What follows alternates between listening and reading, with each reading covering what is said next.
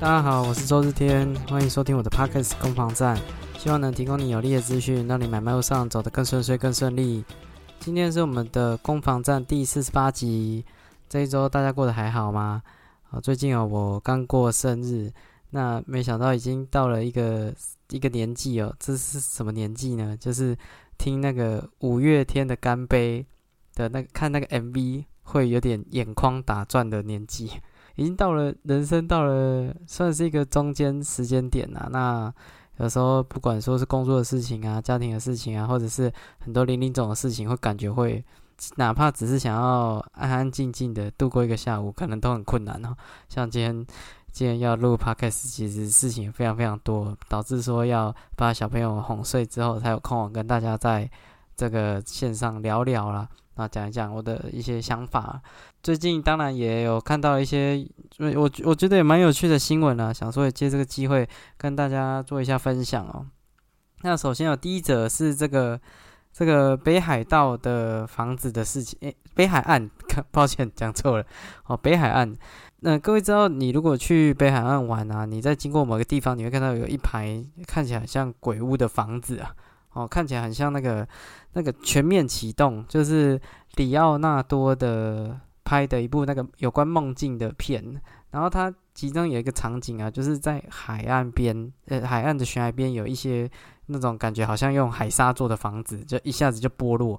在这个北海岸就有一个地方，有那个长得很像那一部片里面的那种房子，看起来就是受到海风的侵蚀，然后很破旧。那这个新闻是这样的，就是那就是有人去采访到那边的一个屋主啦，哦，有一个屋主在那里买了十一十二间，然后而且还住在那个地方，然后有讲到说一些住在那边的一些一些想法。那那篇新闻是讲说，很多人都在传那个房子，那那一片哦北海岸的这个废弃的住宅有闹鬼。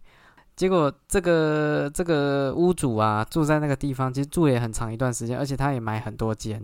然后他为了 他他想说，你们都说我闹鬼，那我就装了很多监视器，然后去看说到底有没有发生什么灵异的事情。可是这么多年下来啊，也其实没有 什么事情也都没发生啊。啊，相反的，其实那一片那一片大概两百多户，可是住的人好像才二十二十多户了，那很多都是空的。那下面还有一个咖啡厅，好像就是这一篇报道里面的那个当事人。那他说，其实有很多国外的国外的旅客会在这个地方住啊。他说有一个好像阿根廷还是法国的女生租屋租在那个地方，哦，我觉得超酷的，因为。那个那个房子看起来真的是蛮蛮惊人的啦，不管拍片然后拍片要拍什么很很荒废的地方，我觉得那个地方取景真的超棒。可是那个地方却是很多外国人的去，不论说是呃租这个呃好像是那种冲浪设备啊，或者是咖啡厅啊，或者是有些国外的住户还会租屋在那个地方哦，所以其实我觉得。也许台湾人觉得有些地方是看起来很荒废的，可是其实在国外的风土民情，那个地方其实是很 OK 的。就像就像我们在看那个房子啊，觉得很可怕，通常都会觉得它是有凶宅，它一定发生过什么事情啊。实际上也有 那一片海岸啊，其实是有上过社会新闻的，好像好像是发生什么在哪个地方有把人杀死，然后把尸体有有有拖来这个地方了啊，就是有这样的一个事件呢。可是其实凶宅这件事情啊，在台湾人真的是非常非常的介意。其实有很多很多凶宅相关的资讯、房地产相关的资讯可以查询，不论说是什么台湾凶宅网啊，还有最近还有 FB 社团是什么“我是凶宅”哦，我便宜啊这样的一个一个以这个为诉求的 FB 社团的创立，而且还蛮受到蛮多人青睐的。那它里面的文案都写的很很有意境啊。他说：“我我。”虽然是凶宅，但是是一个有故事的房子，就是它曾经有发生过一个故事啊，只是因为这个故事往一个不好的方向发展，所以它这个房子才变成凶宅。我想说，哇，这这个文案很强啊，哦，文案很厉害啊，也是很会写文案啊，对啊，那里面有很多文章，其实就是都在讲，不论说是什么情杀啦、家庭纠纷啊，或者是一些人伦悲歌啦，或者是。呃，老了没老无所依哦，各种的其实都变成是呃成为凶宅的一个原因。然后在那个案件里面，就是会呃在那个 FB 社团上面，就是会讲到那些凶宅，会会简单讲到了，对啊？然后就会反映在房价上面了。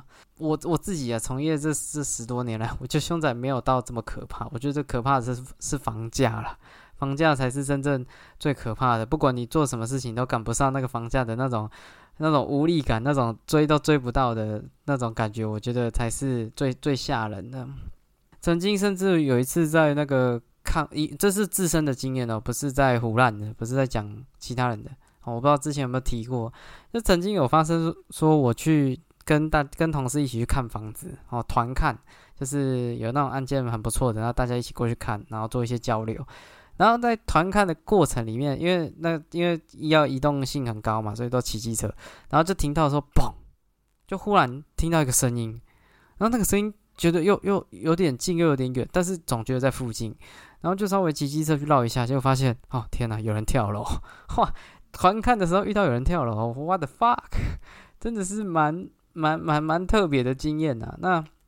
后来就看到，就就有人就躺在那边，那但实际上没有那种电影的拍起来的这么这么这么惊人，这么可怕，掉下来啪什么什么很很场面的血腥啊，其实也没有，就他就静静的躺在那边，其实很像是睡着了，只是说那个那个有有有点小状况这样，有流鼻血，就就这样子而已，哦，其实没有想象中的这么可怕，对啊，但是但是那件事情其实也让我印象蛮深刻的，我只是觉得说。不管发生什么原因，那呃会会离开，我觉得都他都是一件有点悲伤的事，倒不是一定跟房价去做结合了。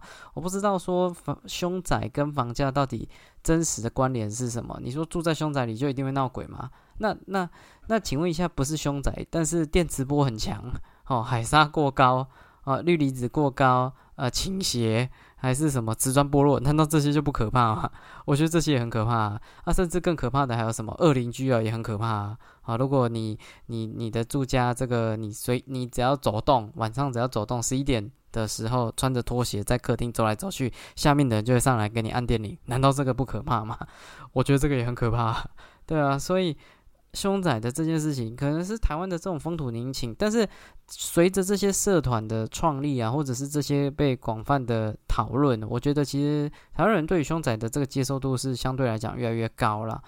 我觉得这是一个社会进步的一个展现呢，对吧？而且真的真的房房那个凶宅不可怕，可怕的是房价。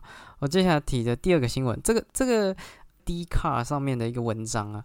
好，那他的那个文章内容是写到说，爸爸妈妈好像是开牛牛肉面店的，然后从小到大都是租房子。他就在那个文章里面去 complain 说，如果他爸爸妈妈当初在台北市有买一个房子，而不是一直租房子的话，他现在就不用这么辛苦。这个听乍听之下其实蛮有道理的。各位知道台北市的房价冲击有？那个变化有多大吗？在那个民国六十八年、七十年那时候，一个台北市的房子可能才呃才才不到一百万，甚至可能才七八十万。好，那经过了经过四十年的演变，那当初那个不用一百万的房子，现在可能都要接近到两千万。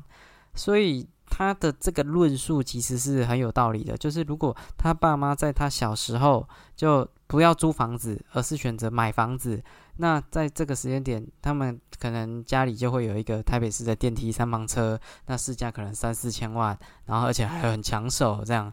那说真的，也某种程度不愁吃穿的啦。你说，你说在一个职场里面要赚个三四千万，也不是一件很容易的事情。所以，就这个文章里面，这个 D 卡上面的文章论述，其实是 OK 的。啊，不管说是结婚啊，或者是啊购物的自备款啊，或者是这个整个。整个家庭的资产啊、财富啊，都会有很明显的跟现此时刻有很大的不同。好，OK，这个逻辑 OK。不管，而且在台北市是尤其是如此，新北市可能还没这么明显。如果你买到的区域是什么石定啊，哦，这个如果有收听的是实定的朋友，请您先先跟您致歉了，因为实定确实还没有涨啊，还有有涨了有涨了，但那还没有这么明显。但是如果你爸妈是在呃新北市，不论说是板桥啦，哦或者是三重啦，哦可能都会因此有一些受惠。那台北市更不用讲了，不管是不论是大安区、松山区、中山区。啊，都会有很很很棒的一个收益啊！最近在帮客人找房子，要找那种啊一楼前面可以停车的哈，我三千万以内找不到像样的，哈哈我这这个门前可停车，方便停车哦，找不到一个像样的，都很很吓人。要不就是前面的那个道路很窄啊，不然就是什么什么停车的条件很严苛啦，哦，都很辛苦，对吧？所以。这个论述我觉得是 OK，就是爸爸妈妈如果有买房子，不管你买在新北、台北的任何一个地方，其实说真的都是庇佑子孙呐。对啊，确实是受惠很多。可是，可是重点来了，我觉得，呃，这同时这跟那个魔戒很像啊，就是我不知道大家有没有看过电影《魔戒》，就是它同时是礼物，但它同时也是诅咒啊。我为什么说它是一个诅咒？因为如果当你的爸爸妈妈有这样的再极端一点，他可能买个两件，甚至他买个三件，你真的是不愁吃穿，真的是天龙国人呢。曾经就有开玩笑说，如果你去去那个夜店啊，或者是你在网络上要去做一些交友软体啊，你的大头照不应该放你的大头照，你应该放的是一个台北市。大安区的房子的全状 放在你的大头贴上面，或者是把它印成那个 A 四的这个彩色输出，随时放在你的皮夹里面，在关键时候一不小心掉下来，说：“哇塞，你是天龙国人啊！”因为你在台北市有房子啊。各位，这个这当然是一个玩笑话，但是，呃，有一个房子确实就会不愁吃穿，可是，可是也因为这样子，你会失去。呃，去拥有一个房子的能力啊！我我很喜欢有一个那个 TED 演讲，就是那个火星爷爷，他会标榜说跟没有去借东西。那个演讲非常非常精彩，只有七分多钟而已，哦，讲的非常棒。好，火星爷爷，各位可以在 YouTube 上面打关键字去查查看。他他就讲到说，跟没有借东西，如果你今天呃继承的是一个一片丰盛的果园。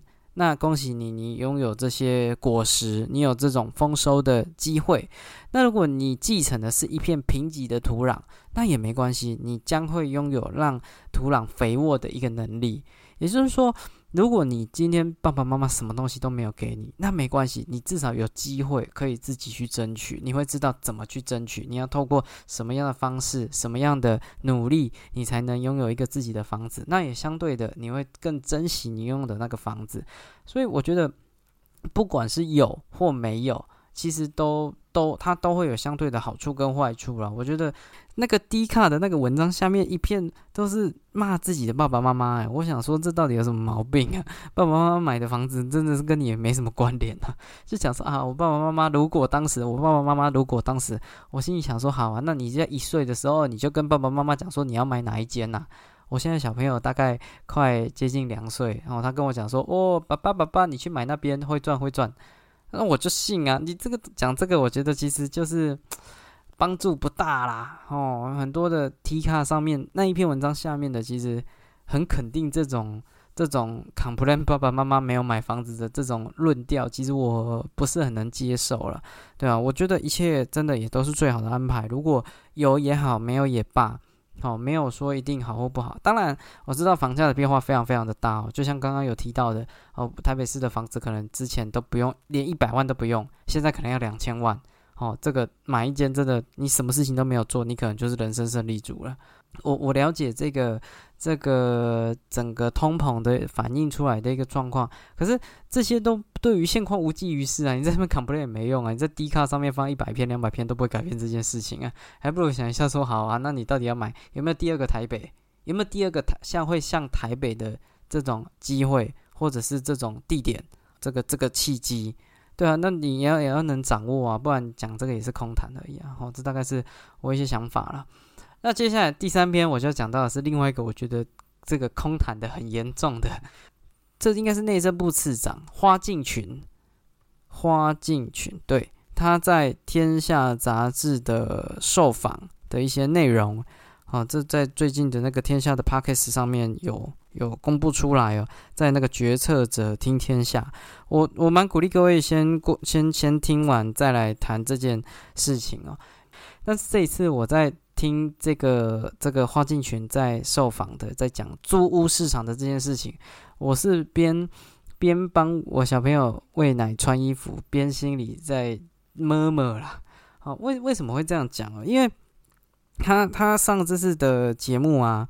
呃，如果你还没有听，请你先停下来，你可以先去听。好，虽然它有点长，它四十四分钟，但是你听完再接着听我的一些论述，也许你会呃比较知道方向啊，知道我在谈什么东西。我我简单讲啊，它里面有几个东西我非常的不能认同，像它里面有讲到啊，它里面有讲到说，呃，因为他他上这个节目主要是在宣传那个。七月一号开始的这个大规模的租屋补贴啦，哦，那包括呃之前有也有啊，我不知道第几集我有讲过这个事情哈，就是啊，包括说单身贵族啦，或者是你有生小孩啊，这这些比较弱势的人都会有一些租屋上面的租金上面的补贴，那他也鼓励房东成为这个公益出租人，那会有房屋税跟地价税的一些减免，哦，会比较自用住宅，好，那。看起来，然后重点是说，政府认为说这是撒那个三百万哎三百亿哦去做的一个德政，哦非常非常关心租屋客群呢。可是这个我就要来吐槽了，因为它里面有提到一个，就是说每个月有好像一万五千元是租屋的呃屋房东的免税额，那超过一万五以上的租金哦，再扣除四十七趴的成本，哦其中的百分之五十三会作为你的租赁所得。然后他就举一个例子说，如果是高雄凤山一个房子两房租出租一万五，好，那一万五再扣掉免税额一万五，那就等于零了。所以如果你的房东是低是一万五以下的租金，在公益出租人的这个前提之下，其实要缴的税非常非常少。OK，合理。你今天这个免税额一万五，我我也没有意见的。可是重点来了，你举了一个高雄凤山的例子。我身为一个在这个双北上班的一个房仲啊，一万五可以租到什么？我可以跟花进群市长说，什么都租不到，你只能租到一个小套房而已。你只要是两房、三房，台北市、新北市几乎要租到一万五以内都非常非常困难。而且他在讲这件，那个花进群在讲这件话的。的时候，他是觉得他真他们这样做真的很帮助弱势。我心里想说，What the fuck？整个双北，你今天三房就要三万块，三万多块都有可能。一万五的免税额度其实不能代表什么。然后他后来在里面的一些内容，他又有提到说，呃，就是可以省除了这个免税额以外，还有房屋税跟地价税都会有明显的可以省下来的税金也非常多。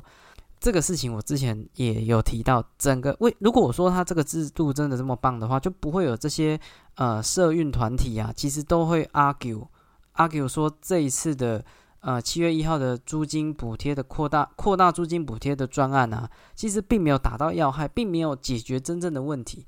你去解决房屋税跟跟地价税，我今天是一个房东，我要卖房子，我最大笔的那一笔叫土地增值税。你房屋税跟地价税，即便说比照自自用，其实那个差的额度并没有到非常的明显呐。今天只要出租的话，土地增值税就会被课到非常多，因为你不是自用住宅嘛，你就不能用一生一次的那个自用住宅税率，其实那个就会很可观呐。